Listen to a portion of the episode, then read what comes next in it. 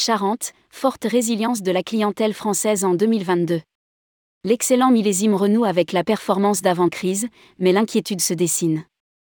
Dans les Charentes, la fréquentation des deux départements de Nouvelle-Aquitaine, réunis dans une même agence touristique, et le chiffre d'affaires des professionnels sont symboliques d'une situation vécue à travers la France entière. Elle ne doit pas masquer que l'année 2023 se présente déjà moins bien. Rédigé par Bruno Courtin le jeudi 22 décembre 2022.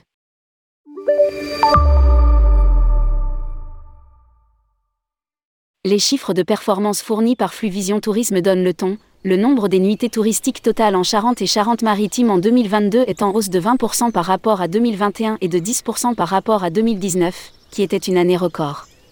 Pour être précis, la Charente a mieux profité de la saison 2022 par rapport à 2021, 25% de progression, alors que le département n'a pas encore retrouvé son niveau de 2019, à l'inverse de la Charente-Maritime.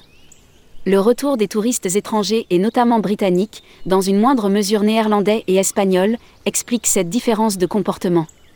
La bonne nouvelle qui devrait permettre de traverser d'autres crises prévisibles est la résilience de la clientèle française qui a généré un gros volume de nuitées marchandes dans tous les secteurs de l'hébergement, hôtellerie plus 1%, camping plus 10%, location saisonnière plus 20%. Lire aussi, les Charentes retrouvent une fréquentation supérieure à l'avant-Covid le chiffre d'affaires des professionnels n'a pas suivi la même courbe que la fréquentation. En Charente, les néo-aquitains, qui représentent un tiers des clientèles du territoire, sont les principales clientèles françaises pour l'ensemble de l'année 2022. C'est uniquement lors de la saison estivale que la proportion des clientèles franciliennes dépasse celle des clientèles régionales. En Charente-Maritime, l'Île-de-France est la principale région émettrice des clientèles du territoire, suivie par la clientèle régionale et celle de la région Centre-Val de Loire. Mais, car il ne faut pas négliger les mais, en 2022, le chiffre d'affaires n'a pas suivi la même courbe ascendante que la fréquentation. Les professionnels ont ressenti les précautions prises par les touristes pour ne pas exploser leur budget.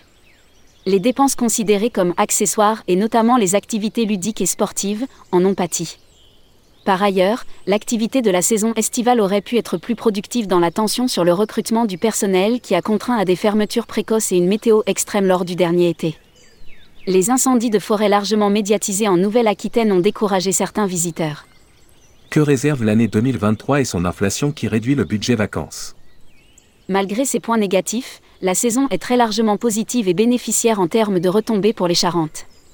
Une certaine inquiétude se fait jour si le rythme de l'inflation se maintient et affecte le pouvoir d'achat des ménages. Un phénomène identique pourrait se produire, une fréquentation maintenue en raison d'une envie forte de couper les ponts avec le quotidien mais un chiffre d'affaires en recul en raison des économies recherchées par les vacanciers.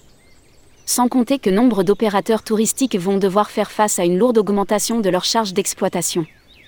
Les Charentes, comme beaucoup de destinations touristiques, retiennent leur souffle.